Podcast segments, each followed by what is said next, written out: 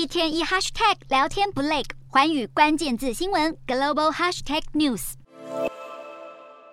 联准会二把手布兰纳德九月底一席话引发市场解读，联准会的鹰派立场正在松动。立场一向鸽派的布兰纳德暗示，美国联准会现在起应该更有耐心，强调紧缩政策需要时间才能完全发挥效果来抑制经济。不过，他对升息速度态度较为谨慎，同时警告，随着全球央行纷纷紧缩货币，联准会应该持续关注全球的金融脆弱性，可能因为跨境溢出和回流效应而放大。而美国银行更示警，全球央行迅速升息之下，让信用压力处于关。关键性的临界水准，一旦市场崩坏，经济将加速走下坡，绝非联准会所乐见。然而，定夺联准会利率决策的十二人小组中，还是有强硬鹰派。被财经媒体形容为“鹰王”，布勒德认为，尽管英国大规模减税引发了金融市场的动荡，但是不会影响美国经济。日前，他也重申，在经济数据烫手之下，倾向于今年内应该升息到约百分之四上下，因为他个人偏好超前部署的策略，以强化联准会抗通膨的公信力。值得一提的是，专家指出，无论是鹰声或是鸽语，联准会官员的争议只在于升息的速度，但是对于维持高利率更长一段时间，似乎达成了共识。另一方面，联准会。视为指标之一的美国个人消费支出物价指数 PCE 年增率由七月的百分之六点四小幅降为八月的百分之六点二，凸显通膨压力还没减轻，